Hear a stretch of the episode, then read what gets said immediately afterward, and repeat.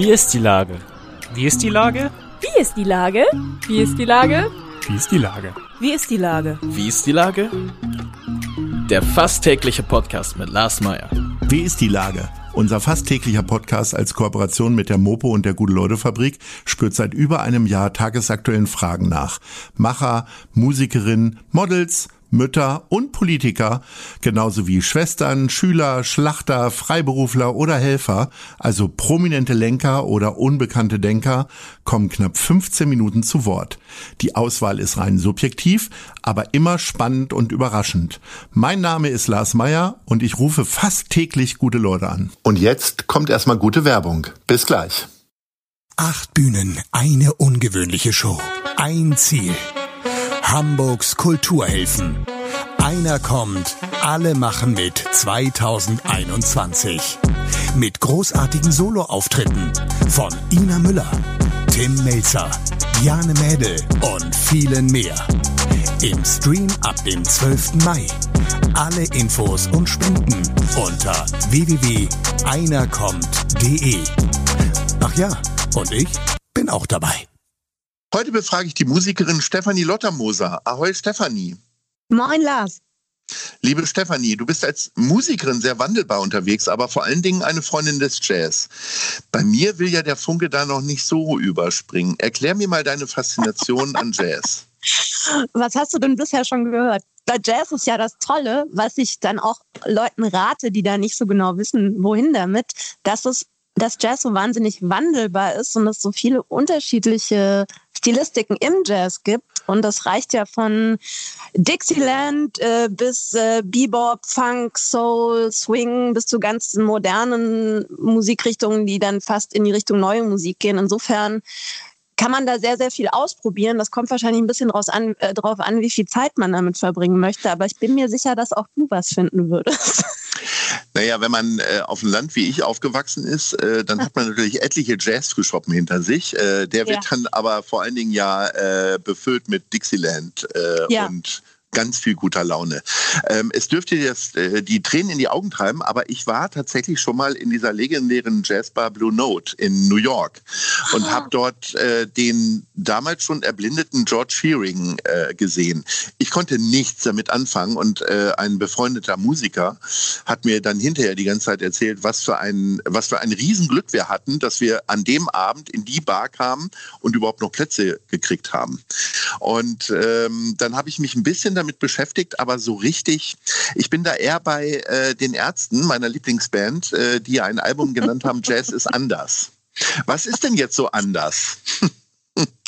Aber im Vergleich zu den Ärzten ist das natürlich eine große Frage. Also wenn dich noch nicht mal George Shearing in New York zum Jazz äh, gebracht hat, ist das natürlich bei dir vielleicht eine das ist schlimm. Das ist ein bisschen, als wenn man beim Fußball-WM-Endspiel irgendwie in der ersten Reihe sitzen darf und eine Zeitung dabei hat und liest, oder? Das ist richtig. Das ist richtig. Also ich habe auch diverse Aufenthalte in Fußballstadien schon gehabt und war auch immer eher so ein bisschen überfordert damit und habe mir die ganze Zeit alle Leute angeguckt um mich rum und konnte dem Ball gar nicht so recht folgen, weil da so viel passiert ist und ich das viel spannender fand. Aber gut, das ist eine andere Geschichte.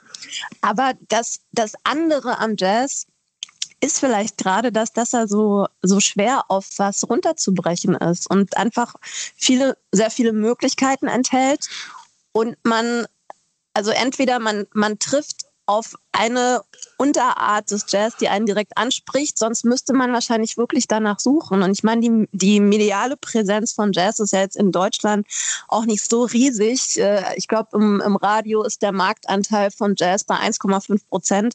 Also wenn man nicht aktiv danach sucht oder irgendwie durch das Umfeld draufgebracht wird, dann ähm, kann es auch sein, dass das das ganze Leben lang an einem völlig vorbeiläuft. Was ich persönlich natürlich schade finde, weil ich habe oft die Erfahrung gemacht, dass Menschen auf meine Konzerte gekommen sind und gesagt haben, ach, das kann auch Jazz sein, das gefällt mir total gut. Was jetzt natürlich bedeuten würde, dass du auch mal auf ein Konzert von mir kommen müsstest.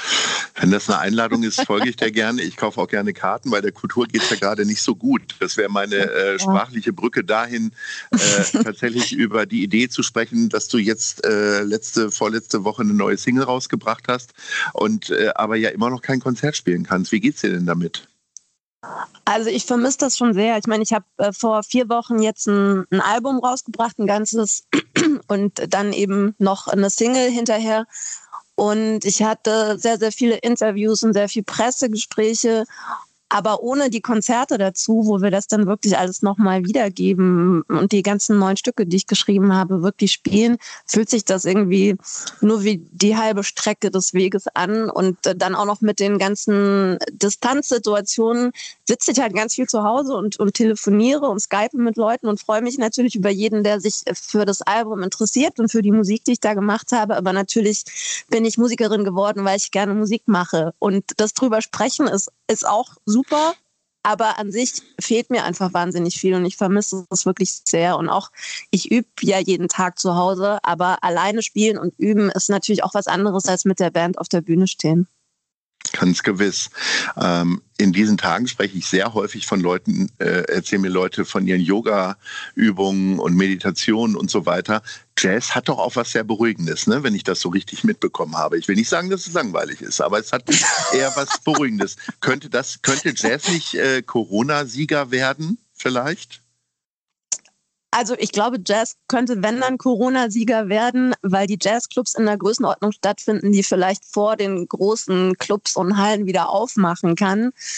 Aber das Beruhigende, das gibt's natürlich auch, aber das kommt auch sehr darauf an, was für eine Art von, von Jazz man hört. Ob das jetzt, weiß ich nicht, zum Beispiel ruhiges Solo-Klavier ist oder halt eine ganze Fusion-Band, die wahrscheinlich jetzt weniger ruhig im klassischen Sinne ist. Aber ich glaube, die Chance des Jazz im Moment könnte tatsächlich ein bisschen in der in der Größenordnung bestehen, in, in der wir in Clubs zumindest auftreten. Nun bin ich ja kein kompletter Kulturbanause und weiß, äh, dass das El-Jazz Festival eine Riesenbedeutung nicht nur für diese Stadt hat, sondern für die äh, Jazzwelt. Und dann gibt es ja auch noch einige sehr äh, tolle und legendäre Bars wie das Birdland beispielsweise in Eimsbüttel. Ja. Ähm, wie ist denn da die Situation so? Hast du da Einblick ähm, in den Clubs? Können die sich irgendwie noch halten? Weil man spricht ja immer wieder über die Live-Clubs so auf der Reeperbahn und ja. die großen Konzertstätten. Äh, wie ist das jetzt so bei den kleinen, von mir zumindest unentdeckteren äh, Einrichtungen? Also bei denen, ich, mit dem Börtern zum Beispiel habe ich regelmäßig Kontakt, weil ich da auch einen Konzerttermin an sich habe, der seit geraumer Zeit immer weiter verschoben wird. Und wo jetzt auch gar nicht klar ist, ob der dieses Jahr jetzt überhaupt noch stattfinden kann oder ob wir den erst nächstes Jahr machen können, weil natürlich die Menge an Terminen immer weiter zunimmt, die noch zusätzlich verschoben werden, weil wir ja schon öfter dachten, ah, jetzt darf man wieder und die, Bu die Clubs dann natürlich auch wieder gebucht haben. Äh, und das Birdland kämpft sich da soweit auch tapfer durch und, und man braucht ja auch dann irgendwie eine nervliche Kapazität, um dann irgendwie hunderte von Konzerten irgendwie nochmal zu verschieben. Wie es den, also finanziell ist es natürlich auch eine bestimmte Tragweite. Zwischendurch hatten die Clubs ja auch mal wieder auf und dann mussten manche die Entscheidung treffen, ob es nicht vielleicht sogar kostengünstiger ist, zuzubleiben, weil mit geringerer Besucherkapazität aufzumachen, dabei aber zum Teil, um die Hygienemaßnahmen einhalten zu können, mehr Personal zu haben und äh, und die technischen Herausforderungen zu meistern, wenn man dann noch zusätzlich streamt. Also manchmal war das dann einfach auch teurer als zuzulassen. Das ist auch eine ganz schön, ganz schön blöde Situation für viele. Und also ich habe den größten Respekt vor allen, die sich da so, so durchkämpfen und auch nicht müde werden, zum hundertsten Mal die Konzerte zu verschieben. Wie ist für dich die Situation? Also ich sag mal, die ganzen bekannten Bands haben äh, richtig äh, Einnahmeverluste, weil die vor Zehntausenden von Zuschauern spielen und äh, man muss vielleicht nicht ganz so viel Mitleid haben, weil die äh, gegebenenfalls äh, schon mal früher ein bisschen Geld an die Seite gelegt haben. Äh, nun ist es bei dir wahrscheinlich das Verhältnis Geld durch verkaufte Platten und Streaming ist noch ein bisschen was anderes als bei den Auftritten, oder? Weil ich sag mal, mir, also das Ape Jazz ist natürlich riesig, aber ja. normalerweise tummelt man sich ja in Location von Größenordnung von 100 bis 300 Leuten höchstens, oder? Genau, das ist so die, die Größenordnung in der, in der Jazzclubs normalerweise ähm, bespielt werden. Und ja, bei mir ist das, ich unterrichte gar nicht tatsächlich. Also ich gebe ab und zu Workshops, aber sehr selten. Ich trete tatsächlich nur live auf und ich spiele normalerweise auch sehr viel. Also ich stehe schon so, ich sag mal 130 Tage im Jahr auf der Bühne und bin da sehr viel unterwegs und äh, CDs verkauft man natürlich auch mehr bei Konzerten. Wir sind ja im Jazz in der glücklichen Position, dass, dass das Publikum tatsächlich auch noch CDs kauft. Also klar ist mhm. Streaming bei uns auch wichtig, aber wir verkaufen tatsächlich auch noch Platten. Aber natürlich auch eher, wenn die Plattenläden geöffnet sind oder wir Konzerte spielen können und halt hinterher einfach am, am Merch-Stand stehen und mit den Leuten noch kurz sprechen. Und das ist jetzt natürlich einfach, äh, einfach schwierig. Ich meine, ich habe trotzdem, die Leute haben trotzdem jetzt auch CDs gekauft ähm, und haben über soziale Medien und Presse mitbekommen, dass mein neues Album da ist. Aber das ist natürlich trotzdem nicht vergleichbar mit der Situation, die wir sonst haben, wenn wir einfach auf Tour sind. Wie wichtig ist denn die Auskopplung von Singles? Ich beobachte gerade jetzt in der Corona-Zeit, wenn Bands äh, Platten rausbringen, jetzt, ich habe die Ärzte schon angesprochen, die bringen jetzt demnächst ihre vierte Single raus. Hätten sie in normalen mhm. Zeiten wahrscheinlich auch nicht gemacht. Wie ist das bei dir? Mm, also um im Jazzbereich äh, Rezensionen zu bekommen bei den, ich sag mal, bei den Fachmagazinen, ist es schon wichtig, ein Album rauszubringen, weil da jetzt einzelne Singles weniger relevant sind und weniger besprochen werden. Dieses Single-Geschäft es geht schon auch sehr stark auf die Bedeutung von den Streaming-Plattformen zurück.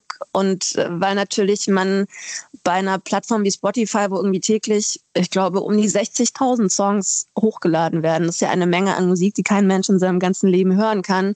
Und um da regelmäßig stattzufinden und in die Playlisten zu kommen, ist es natürlich eine andere ein anderer Zugang, regelmäßig Singles zu veröffentlichen. Spotify zum Beispiel sagt ja auch ganz klar, sie wollen die Musiker mehr dazu bringen, das zu machen. Das ist natürlich die Frage, wer da den Markt diktiert. So, ob wir den Streaming-Anbietern folgen und sagen, ach okay, wenn die das sagen, machen wir das. Oder ob wir sagen, nee, ein Album ist aber für mich ein ganzes Werk, was inhaltlich zusammenhängt und was ich auch im Stück veröffentlichen möchte. Und an sich ist so eine Single ja immer dann ein Teaser vorab gewesen oder vielleicht zwei. Aber es sind wirklich, wie du sagst, es sind viele dazu übergegangen, jetzt nur noch Singles zu veröffentlichen. Und da muss man ein bisschen sehen, äh, wo das hinführt oder ob dann auch, es gibt ja auch Plattenfirmen, die mittlerweile gar keine CDs mehr pressen lassen, weil sie sagen, das lohnt sich für uns nicht mehr. Da bin ich jetzt noch weiter von weg, weil ich tatsächlich ja sehe, wie viel CDs verkauft werden, wenn wir wirklich unterwegs sind. Aber die, diese Entwicklung hin zu mehr Singles äh, findet auf jeden Fall statt.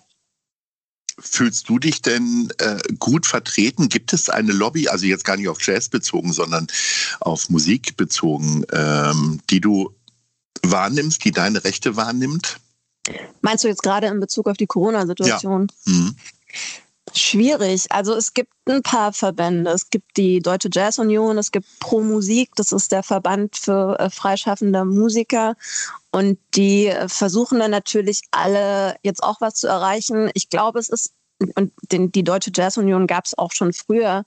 Ich glaube, da, da kommt uns so ein bisschen der, das, das Lobbygeschehen irgendwie, ich will nicht sagen in den Weg, aber da sieht man einfach, welche, welche Bedeutung in Deutschland welcher Branche zugemessen wird und das natürlich, es gibt bei Verdi auch eine, eine Abteilung für, für Musik und da ist einfach, das ist einfach sehr, sehr indifferent, würde ich mal sagen, die, die Musikbranche. Und da treffen sehr viele unterschiedliche Berufsrealitäten trotzdem aufeinander, auch wenn man sagen würde, dass alle Leute, die da Mitglied sind, Musiker sind. Aber es gibt Studiomusiker, Tourmusiker, Leute, die freiberuflich nur unterrichten, Leute, die in, an Theaterhäusern angestellt sind, an Opern. Und das ist, glaube ich, gar nicht so einfach, das alles unter einen Hut zu, zu bringen.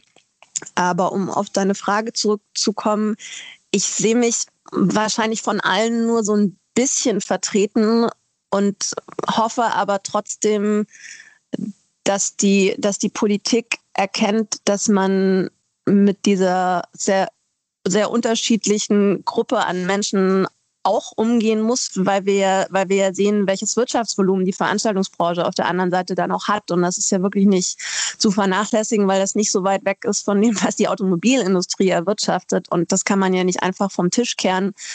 Aber weiß ich nicht. Ich weiß nicht, ob es besser wäre, wenn jetzt einer wirklich so laut für uns sprechen würde, wie das für die Automobilindustrie äh, der Fall ist. Müsste man sehen, ob das überhaupt möglich ist. Ja, eine kleine Lobby wollen wir euch ja liefern von unserem Verein Mensch Hamburg. Wir veranstalten in diesem Jahr ja wieder Einer kommt, alle machen mit. Man kann da ja, Tickets kaufen ab 22 Euro. Aber für dich auch als Musikerin und die angesprochenen Berufsgruppen, die du gerade vorhin äh, erwähnt hast, gilt natürlich, ihr könnt Anträge schreiben, äh, also Antrag runterladen, den ausfüllen und dann äh, äh darum kämpfen, also gar nicht kämpfen, es ist eine große Leichtigkeit dabei, dass wir euch dann möglicherweise von dem erlösten Geld dann auch Geld ähm, äh, zuwenden. Insofern wünsche ich dir äh, ganz viel Erfolg. Äh, halte durch und dann auch bald wieder auf den Bühnen dieser Stadt. Und ich werde jetzt äh, Jazzfreund. Vielen Dank, Stefanie. Danke dir. Danke für die Bis Einladung. Bis bald. Tschüss. Tschüss. Tschüss. Eine Produktion der Gute-Leute-Fabrik in Kooperation mit 917XFM und der Hamburger Morgenpost.